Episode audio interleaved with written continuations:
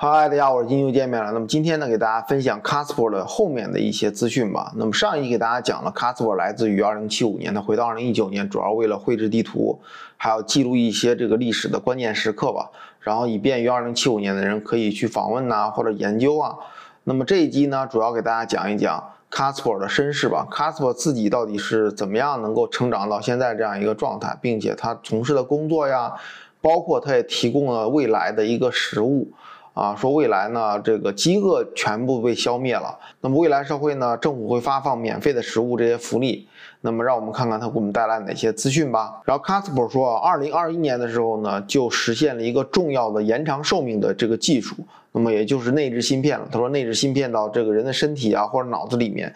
可以用来扫描人的这个身体状态，同时呢监控一些疾病吧，甚至一些我估计有可能是有一种纳米机器人去治疗人的一些疾病。那么现在其实也有科学家在研究这方面的方向。他说到二零三三年的时候呢，这个技术会非常非常成熟，以至于人们的寿命会增加很长。他并没有说增加多长，但是他提供了一个在那个年代永生的方法。他说可以把人的这个意识或大脑上传到互联网或上传到一个模拟器里面。这模拟器里面就是一个真的一个另外一个模拟世界，有点像这个《黑客帝国》里面的这个矩阵呐。然后呢，人们在这个模拟器里面生活。啊，然后就可以实现永生。也就是说，人们到了该离开这个世界的这个时候呢，可以选择去把自己的大脑或者自己的意识上传到互联网上，或上传到模拟器里面。那么，当然也有很多人不去这样做。他说，然后这个决策权呢，还是看你自己个人。然后 Casper 就说自己啊，他说自己呢其实是被两个机器人养大的，因为在未来的时候呢，这个家庭其实就不存在了。那么当父母双方有孩子以后呢，可以选择自己抚养这个孩子，也可以选择把这个孩子交给这个社会。社会有很多机器人。这个来抚养这孩子，那么 customer 就是其中之一，他是被两个非常非常好的、非常善良的机器人抚养大的。当抚养到十二岁成年以后呢，你又可以做出选择，你可以选择继续让机器人抚养你，也可以选择自己去靠自己的这个能力去养活自己。那么 customer 呢，他说他还是选择机器人把他养活，或者选择机器人抚养他。那么到十八岁的时候呢，customer 就决定离开这个机器人了，他选择了自己养活自己。然后呢，就到一个学校申请了一个叫做世界历史地图的一个工作绘制工作吧。也就是说，他回到二零一九年绘制二零一九年的洛杉矶这个地图，也是他其中工作的一部分。那么他可能大部分的工作都在记录一些文案呐，绘制一些地图啊。那么只是他的工作呢，并不是说绘制当前时空这个地图，而是说绘制所有时间线的地图，甚至于说其他空间、其他纬度的这样的地图。我估计是这样的。然后他提到了二零七五年的时候呢，世界的这个饥饿问题啊，就完全解决了，因为政府呢会发放一种免费食物，这种免费食物呢，他后来还会展示给大家。那么世界各个的大洲呢，有这种地下的通道啊，就是海洋地下的通道和大陆地下的快速通道，比现在的高铁呀、飞机呀都快。那么让这些大洲之间的互相联系，所以当时的人们呢，这个交通很发达，联系也非常紧。比如说我现在去了趟亚洲。或者去趟欧洲，可能原来可能需要一天的时间，可能现在只需要一个钟头，甚至于三十分钟就到了，所以速度非常非常快。然后 Cosmo 也展示了一个小瓶子，说这个小瓶子里面有白色的这个药丸呢，白色的药丸大概也就是咱们平常服感冒药那个那么大小，半厘米那个圆球那么大。然后呢，说一粒啊可以支撑人的一天的所有的能量。啊，那么一般的这一瓶呢，可以支撑一个人几个月的这样的一个能量。所以政府呢会定期啊，把这个一箱一箱这种的免费食物发放在每个人的家门口。我估计的话呢，如果说有一些人选择比较懒嘛，就吃这个东西了。那么比如有一些人呢，可能想自己下厨啊，或者是想吃一些美味的这种法国大餐呢，可能就自己下厨自己做了。我估计是一种双向的选择吧。那么另外呢，他提到当时二零七五年这个政府啊，并不是我们现在意义上的政府，而是说整个全人类被联合在一起了。因为二零二八年发行外星人以后嘛，整个全人类逐渐联合在一起了。那么联合在一起之后呢，整个世界呢有十个这个决策人吧，这十个决策人可能就类似于长老吧，可能是轮选呐，或者是全民选举啊，这个都不知道了。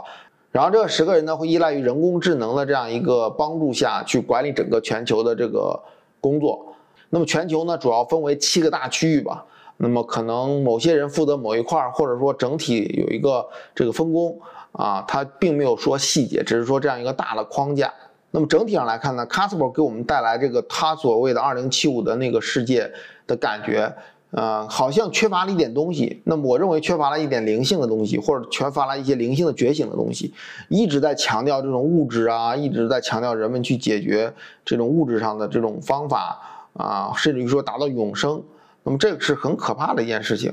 那么，我觉得正常的一个未来的社会应该是有灵性的发展、灵性的觉醒，或者是说灵界的秘密被全部揭开了，人们不再去完完全全追求物质世界，因为物质世界只是在宇宙里面是很小一部分了，灵界可能是非常非常大的一块儿。那么，如果说纯粹追求物质的话呢，会走到一个牛角尖里面，就好像啊，之前也有这个通灵人说，火星文明就是这样破灭的，因为火星文明一直是追求物质嘛，甚至于达到永生，达到永生以后，人类还不断去追求物质，那么追求物质的结果就造成了这个人类社会，呃，朝着一些不好的方向发展嘛，导致整个火星就被破坏环境啊。那么或者说呢，火星有这种毁灭级的事件发生啊，导致了火星不再适合任何生命生存，或者说现在目前火星本来就有生命，只是说它不在地表了，有很少一部分人在地底下去进行延续火星这个文明。那么可能我们到未来的有一天能在火星登陆、火星殖民的时候才知道这一个具体的情况。那么总之呢，我们千万不要再走火星这条老路了。那霍皮族里面也有这方面的预言，说人类啊，如果到现在这个阶段。啊，一直在追求物质的话呢，那么未来前途的这个路啊，会越来越窄，越来越窄，越来越窄，越来越窄。那么，它也提供另外一条路，人们呢，如果说追求自己的灵性或者追求自己的神性的话呢，啊，去揭开灵界的秘密的话呢，这个路啊会越来越宽，越来越宽，这才真正宇宙的现象。啊，很多很多这种古代的预言都会提及到这方面的知识吧。所以呢，我觉得 Casper 呢，他给我们提供这个世界观，其实跟我们现在了解的整个全貌的世界观还是有一定定的冲突的。